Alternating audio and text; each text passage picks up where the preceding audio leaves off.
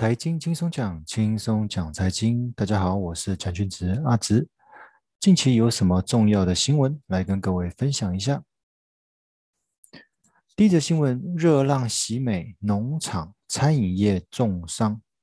其实现在这几年极端气候越来越明显哦，要么很热，要么很冷，要么干旱，要么雨大到会淹水。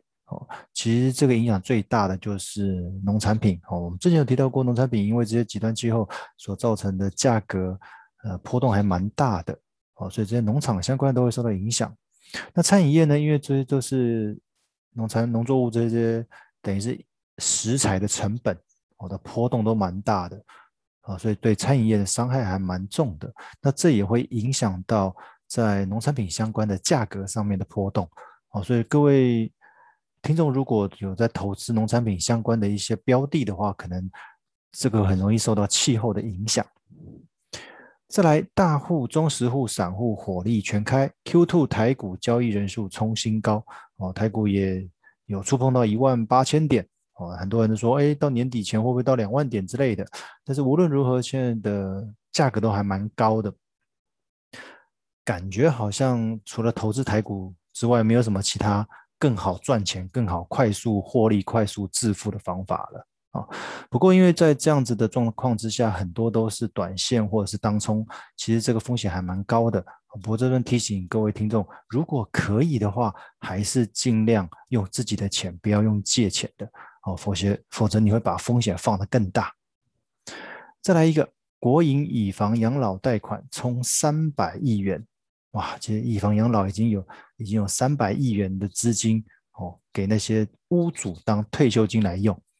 简单讲，就是你在退休前夕发现你的名下财产好像只有房产，没有太多的现金，就可以借着以房养老，把房子抵押给银行，银行把抵押的资金让你作为你的退休金的一部分。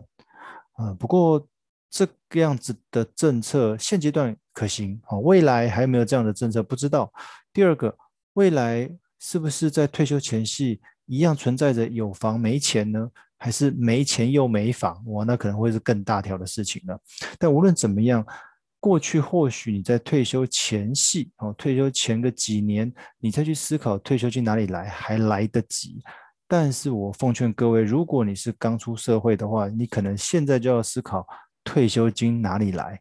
哦，因为高龄化、少子化的关系，然后再加上政府国库空虚，我觉得全世界都有一样的问题。退休金的规划变成一个显学，而且是越早开始规划越好。再一个，美国经济复苏未达缩减 QE 门槛，哇，我想这个大家都应该松一口气了。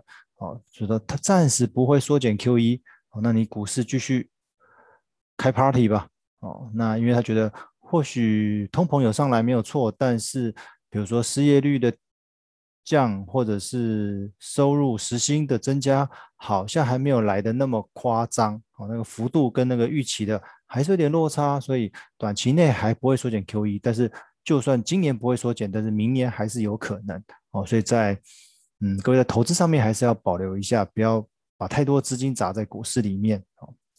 再一个，加拿大、韩国的央行酝酿宽松退场哦。原来加拿大跟韩国想说这些宽松啊、印钞啊要开始收一点的哦，因为这个通膨的关系哦，可能要透过宽松退场或者是升息来抑制一下通膨。不过台湾目前好像还没有这样的条件，所以我们还是处于相对低利率的状态哦。再一个，张忠谋，各国晶片自给自足会很可怕哦。张忠谋代表我们台湾去参加 IPAC 的那个临时峰会，有提到这样子一段话。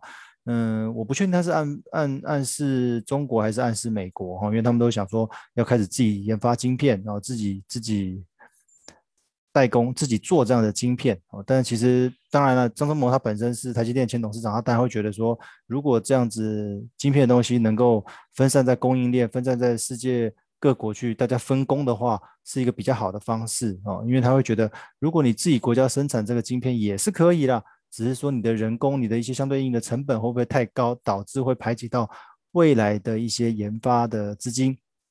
哦，当然我觉得各说各话，但是他就让各位参考一下。哦，他觉得这样东西，晶片还是世界各国大家分工合作去完成会比较好一些。好，以上资料是各大报七月十一到七月十七的重点新闻。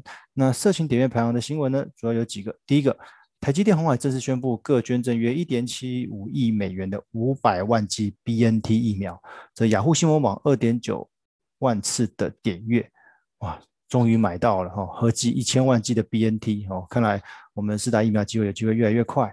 再来一个，真的有第三次，日本再宣布原台一百万剂的 AZ 哦，所以接下来这一个月好像都在打 AZ 哦，那这个日本的帮助也不小了，因为已经第三次捐 AZ 的疫苗给我们了。好，的联合新闻网二点八次万次的点阅。再一个大惊喜，自购五十五万剂 AZ，三十五万剂的莫德纳，明天下午抵台。这自由新闻网二点八万次的点阅。各位有没有发现，全部都是疫苗的新闻？无论是自己买的还是别人捐的，啊，我相信那个疫苗越来越多，也相信会快速提升我们台湾这边的施打率，希望大家都能够有基本的保护啦。再来，每人发放五千元的消费券，黄伟哲一举动有望促成东森新闻网一点七万次点阅。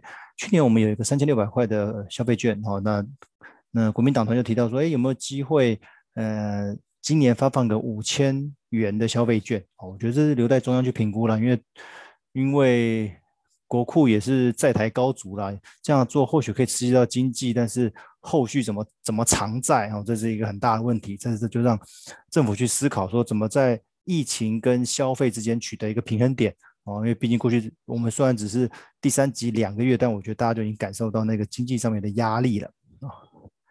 再来一个也是疫苗的。新闻：斯洛伐克赠送台湾一万剂的疫苗，感谢台湾曾经捐赠七十万片口罩。这中央社的两万次点阅，我觉得大家彼此都互相嘛，你过去有帮助我，我现在帮助你。哦，重点不是帮助的那个量，而是那个心意啦。哦，但我觉得这就是世界各国的互通有无嘛。好，以上的资料来源就是社群大数据分析的公司思维策略所提供，时间也是十一号到七月十七号。以上就是近期的重点新闻。希望各位会喜欢，谢谢。